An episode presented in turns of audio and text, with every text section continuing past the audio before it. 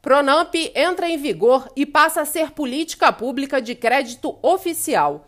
Previsão do governo federal é conceder pelo menos 5 bilhões em crédito a micros e pequenas empresas nesta nova rodada do programa. Valor pode chegar a 25 bilhões, a depender da participação das instituições financeiras. Leia mais no site da Firjan.